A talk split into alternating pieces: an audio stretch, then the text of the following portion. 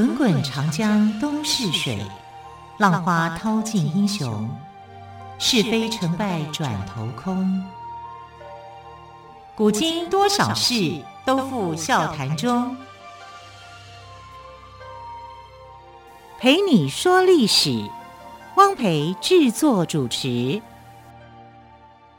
欢迎朋友们再次收听《陪你说历史》节目，我是汪培。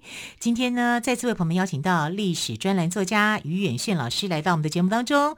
老师好，主持人好，听众朋友大家好。老师，这个星期听说要来聊古人的生活，对不对？对对对。对，我一直很好奇耶，在古代的时候啊，没有牙刷跟牙膏，可是我相信口腔是一定要清洁的。那么，到底古人是如何漱口还是刷牙呢？其实古代有牙膏跟牙刷啊，真的吗？都有啊，对，只是说从哪一个时代开始而已。是，或者是方式是什么，材料是什么？没错哈，因为呃，口腔的卫生的东西哦，是不分古今中外的。啊，他们只要有人类的活动，你有吃东西，那口腔卫生一定是很重要。我们现代人会，呃，当然就比较方便，要什么有什么。我们有牙膏，有牙粉，这个牙刷也有软毛，有硬毛，对不对？啊，甚至还有电动牙刷。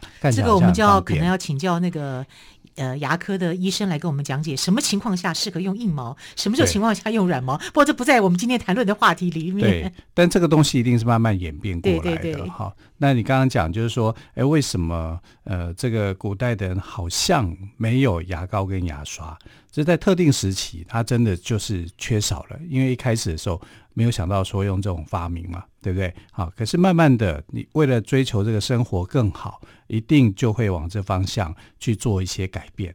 那什么时间点做的改变？为什么会改变？好，这就是呃一个很有趣的问题。那古代人其实一般来讲，它不叫刷牙，它叫漱口。哦，漱口。对，好，漱口呢就涵盖了这个刷牙这个项目。好，那因为以前还没有。发明直接的这个用刷子，然后刷毛去刷牙齿的时候，其实大部分都是怎么样呢？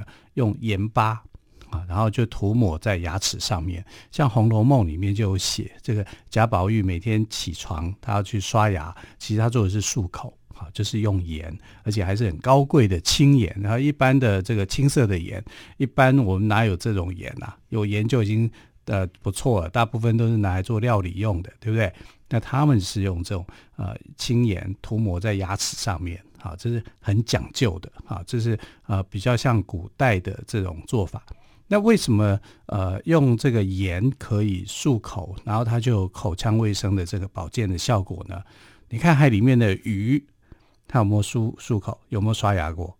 没有吧？好，可是 要刷牙那就太恐怖了。他用什么？用漆吗？可是你看他的牙齿很健康啊。对啊，对，鲨鱼那口大白牙多可怕啊，对不对？因为海水本来就有这种杀菌的，杀菌的那个作用，所以鱼类呢，在海里面好像不用刷牙。啊，因为它就是这样子。那我们就呃，古代人大家有观察到这一点了，就知道说啊，用这个呃盐巴漱口是很有效的。啊，所以其实他们一早上来讲，哈，就是在唐代以前呢，啊，多半来讲就是用漱口。啊，所以古代的漱口其实口腔里面就含牙齿，啊，就是用漱口这样的一个行为来表示。而且呢，这个你一定有听到这个成语，哈，叫做。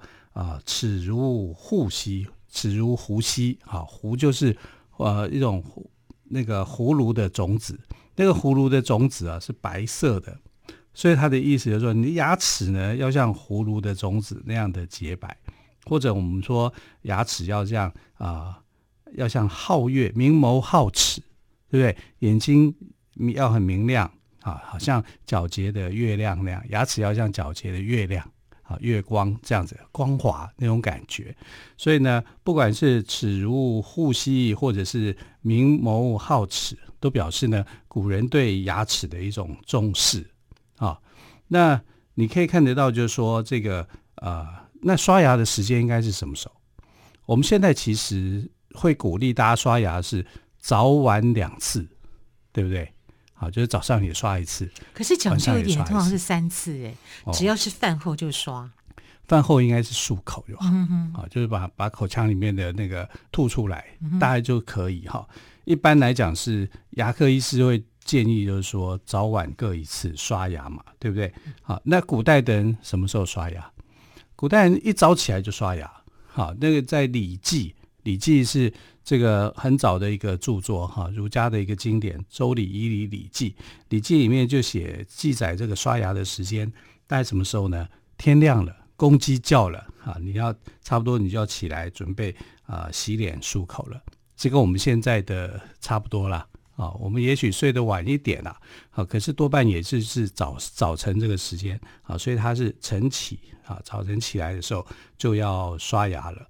那除了海水，我们刚刚讲的，就是说，呃，这个漱口啊，用含有盐分的水来漱口以外呢，有没有其他的这个代替的这种东西啊？其实还是有的哈。比如说像呃，古代人会加入明矾水啦、橄榄啦，有时候甚至还会浓茶啊，浓烈的茶、浓茶或者是醋来保养牙齿啊，就是。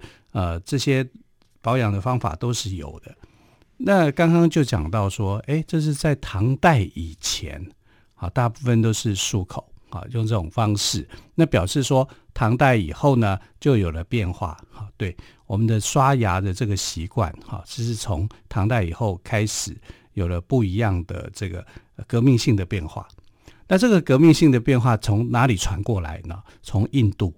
从佛教里面传过来的，佛教其实在中国大概从汉朝就传进来，但是一直到唐代，哈，就是说这个，因为唐朝是一个很伟大的一个时代，好，所以各国人都喜欢来唐唐唐朝，就好像我们现在这个很喜欢到美国一样的概念，所以唐朝就是那个时界、那个时节的世界的中心，好，那。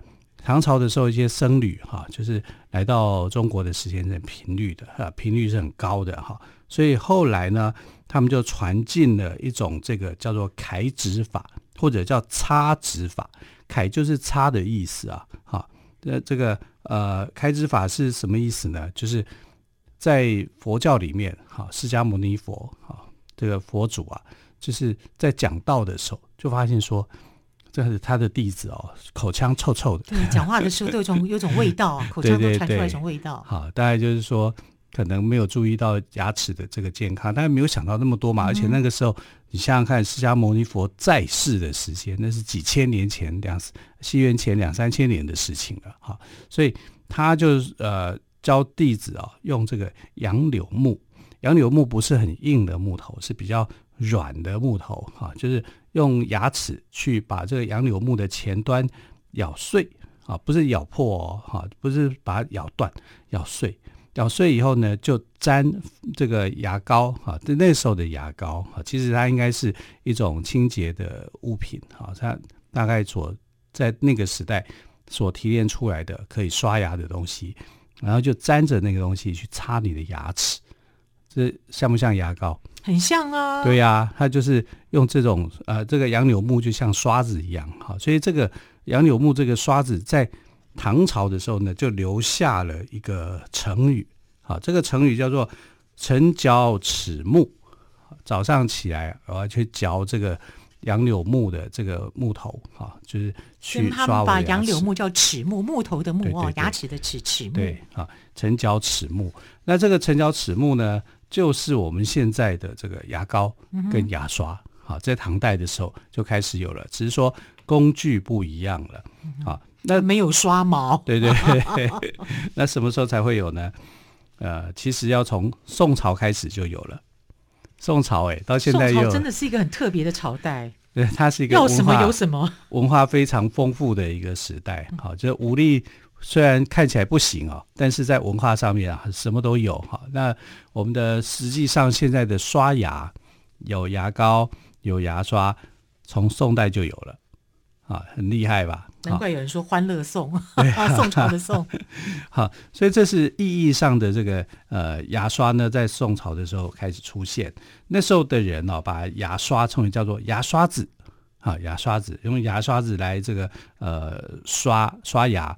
所以你到宋朝，跟你到现在，其实用的工具没什么差别，只是精致度而已。好，那宋朝的人已经开始用牙刷子去这个刷牙牙齿了，所以呢，那时候也做出牙膏，也有做牙粉，哈，就是呃这个用中药哈，用各种植物的东西去提炼做的。其实以前我也用过牙粉哈，牙膏粉粉状的哈去刷牙齿。现在好像还有人有卖这类的这样产品，也是有哈。所以这个这个在宋朝呢是有专门的店在卖的，有专门店去卖牙刷跟卖牙膏，因为想说每个人都会使用到嘛，所以他是专门店。宋朝人就很会做生意啊，一定看到商机啦。对呀、啊，而且这个如果推广到外国去的话，多好啊，对，啊对不对啊？很有头脑。而这个专门店呢，他们就卖的东西就很丰富了啊。然后从这个牙膏到牙粉啊，从中药里面去提炼出来制作的这个东西啊，那你就可以想象，宋朝人呢，大概就是一大早起床，公鸡叫的时候呢，就用牙刷子啊沾牙膏或者是牙粉来刷牙。然后，大家也是会准备这个漱口的东西，用盐水来漱口。哈，用盐水来漱口，大概是古代人的一种习惯了。好，用这种方式来保护牙齿，让牙齿非常非常的健康。那你知道，宋朝人除了这个平常你在刷牙，那你在旅行的时候怎么办呢？他就发明了一种哈，这个旅行用的牙膏跟牙刷。以前就有旅行用的吗？有啊，哇，旅行组。这叫做牙香稠啊，这种两用型的叫牙香稠。那牙齿的牙，香水的香，筹就筹备的筹。对对，哦，牙香稠。那这种牙香稠呢是怎么做？就是说把牙膏呢固定在牙刷上。嗯哼，所以你要刷牙的时候就不用去沾了，就一次搞定。嗯、好，卖这个呃牙膏稠啊，来在旅行的时候，或者是你要出远门的时候，你就可以用这个东西来取代。嗯哼，好，听了于老师的讲解，我真的觉得古代人有古代人的智慧哦，真的是不简单。好，休息一下之后呢，再继续回到我们节目现场喽。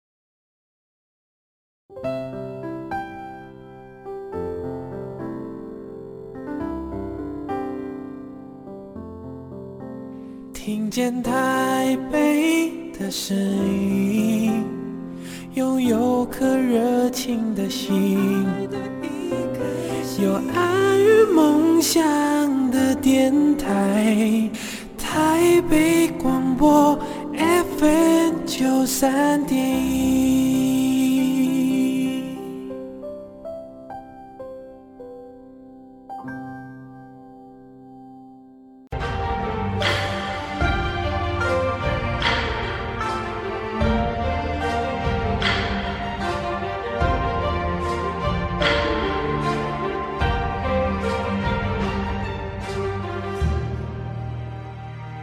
这里是台北广播电台陪你说历史节目。好，我们今天特别来宾岳轩老师跟朋友们谈到了古代的人是怎么样的洗头发哦，真的是天然的雄厚，天然的最好哦。我们也希望我们现在的洗发精或者是生活上的其他的用品也能够越自然越好，越没有化学物，越没有污染更好哦。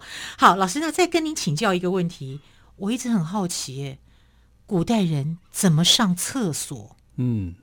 这是一个大哉问的问题，大哉问吗？真的真的，我们现在看到生活的小事，在古代里面呢，都是大事，都是大事，都很不容易。我们因为我们现在这个上厕所太简单了嘛，你就到厕所抽水马马桶坐上去一冲没啦，嗯，对不对？然后这个呃尿尿跟粪便，它就进入污水下水道，然后再把它稀释再排出去，很自然呐、啊。对不对哈？可是古代没有这些东西啊，他连抽水马桶是什么他都不知道啊，所以你就可以知道说这个是很艰困的啊。我们先从马桶来解释好了，为什么叫马桶啊？其实古代的时候啊，马桶啊原来不叫马桶，叫什么你知道吗？叫虎子，虎子，老虎的虎，老虎的虎，对啊，啊，因为。为什么叫虎子呢？因为古代人是这样哦，就是说他们老虎是常常你会到野外碰到的猛兽，嗯、对不对？然后他们就把猛兽给贬低，就说你不过就是我的清洁用具，嗯，我就坐在你上面，坐在你那边，骑在你上面，这样哈，这有这样的一个意思哈。哦、所以难怪不叫兔子，哎、一定要虎子，这叫虎子啊。那虎子以后后来就被改名叫马子。啊，马子，对呀、啊，我们来形容不交女朋友了。对呀、啊，所以其实我们这个这个东西哦，会让这个古人吓一跳。所以这是我的马子，但这是话是一个比较次文化的一个说法了哈。但古代里面就真的是称马桶叫虎子，嗯、啊，虎虎子，因为就是你要训练你的胆量啊，你要把老虎给压制下来。可是到了唐朝的时候就不能叫虎子了，为什么呢？因为唐高祖李渊的祖父叫做李虎哦啊，那古代人就你这样的话，你不就是？把你的家属给这个欺负在上面了吗？啊，所以他就避讳，避讳以后就是，哎，我骑马打仗，我上去张枪场上面作战，啊，所以就叫马背上的英雄，对，就叫马字。对我，我祖先里面没有叫李马的，对不对？对，还好没关系啊。所以虎子就变成马子了，马子就后来变成了马桶了。所以是这样子，其来有自就对了。对，所以呃，曾经呃，这个我那一代的时代的黑话哈，就是这种次文化里面啊，就把女朋友叫做马子。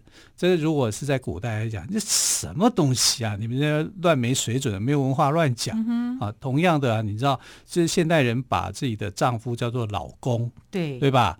你这清朝人听了会吓死的，为什么？为什么？因为老公的意思是太监 啊，所以这个真的真的不行的哈，就是清朝人就没有办法接受这个字眼。太监不是公公吗？啊、怎么又变老公呢？就叫老公啊。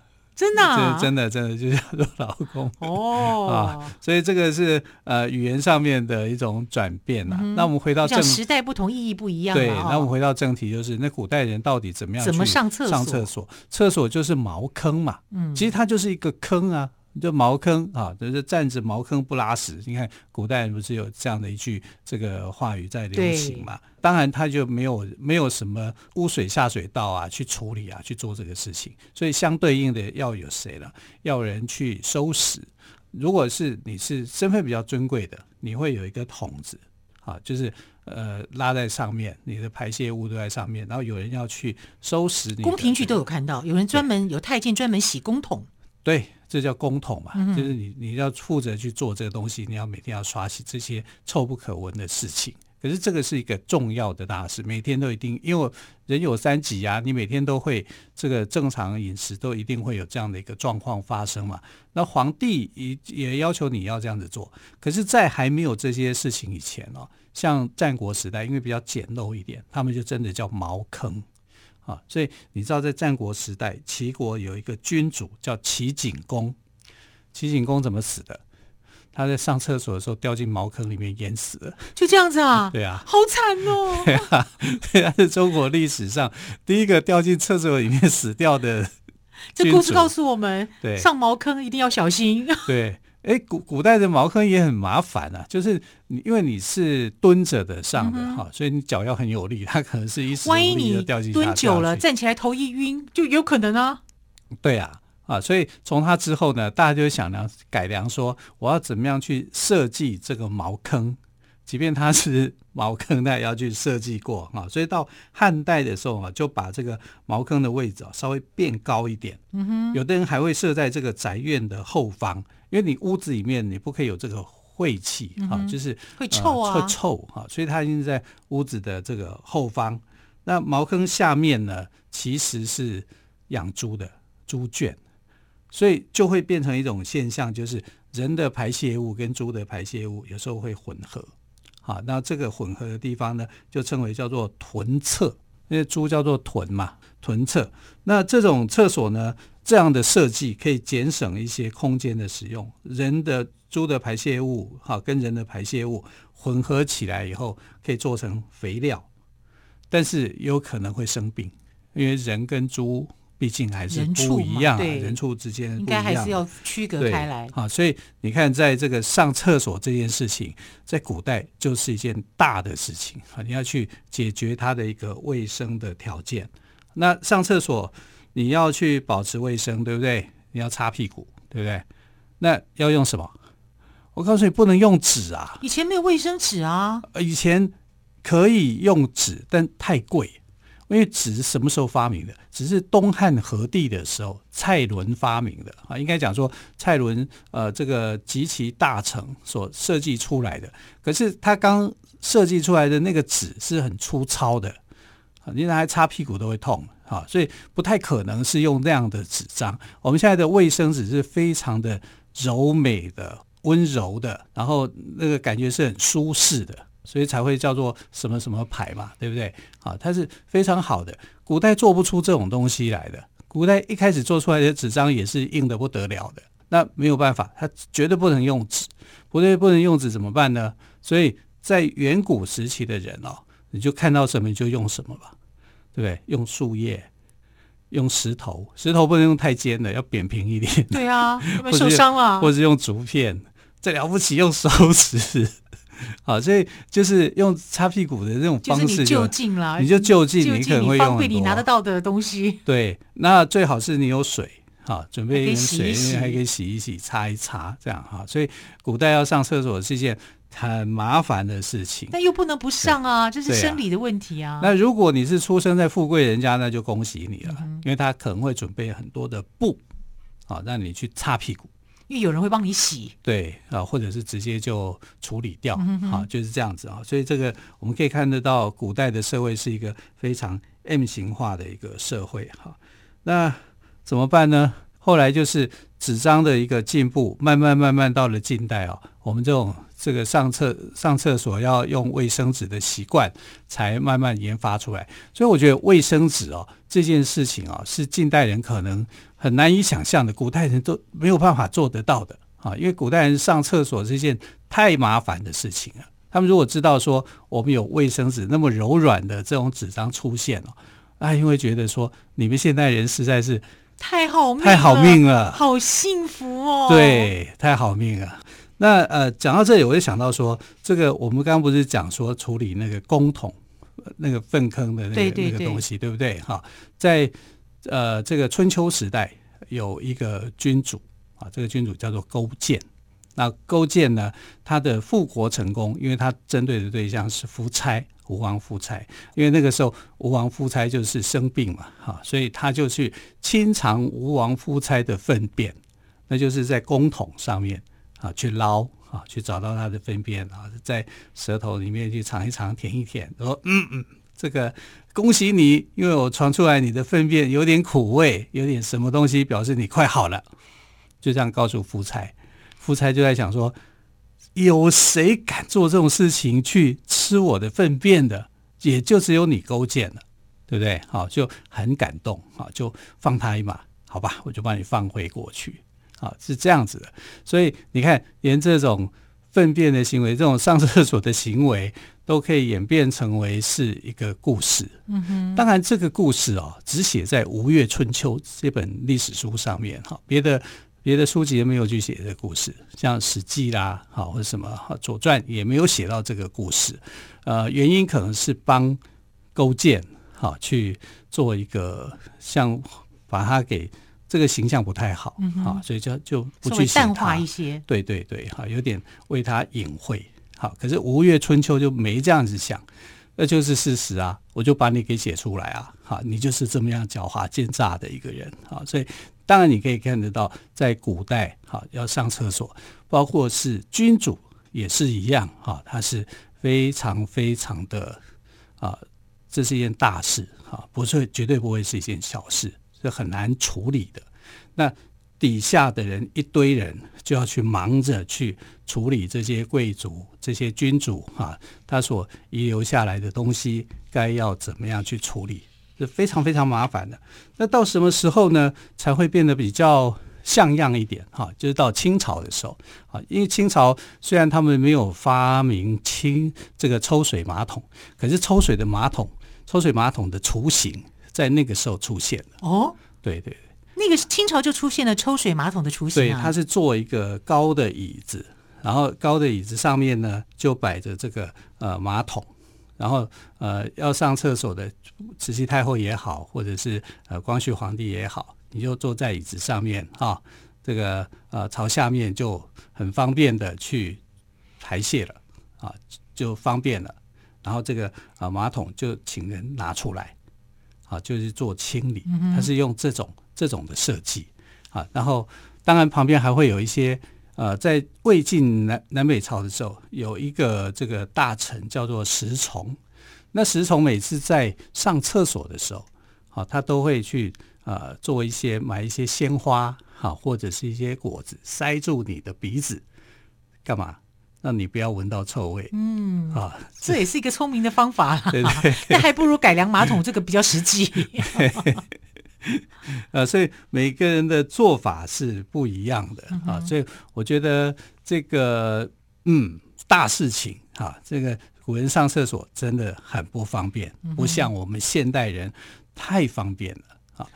突然觉得真的自己要。祈福，对对对，我们能够有抽水马桶可以上洗手间，真的是太幸福的一件事情了。特别是听了于远炫老师讲到以前的上厕所的故事之后，对呀、啊，你知道现在的上厕所多舒服啊！嗯、你还可以坐在上面感受温度，因为可以调温度，对不对？还可以喷水柱帮对你去洗。多快乐的一件事情！古代，哎呀，真的连皇帝、连君主都会跌到粪坑里面被淹死，你就可以知道我们太幸福了。是珍惜我们的幸福哦。好，好，非常谢谢岳远炫老师今天特别播出时间跟我们分享了两个部分的故事。首先呢，分享了古人怎么洗头发，接着呢又谈到了古代人如何上厕所哦，所以更加让我们珍惜我们现在的抽水马桶。老师，谢谢喽，谢谢，谢谢亲爱的朋友，下个星期一再会，拜拜。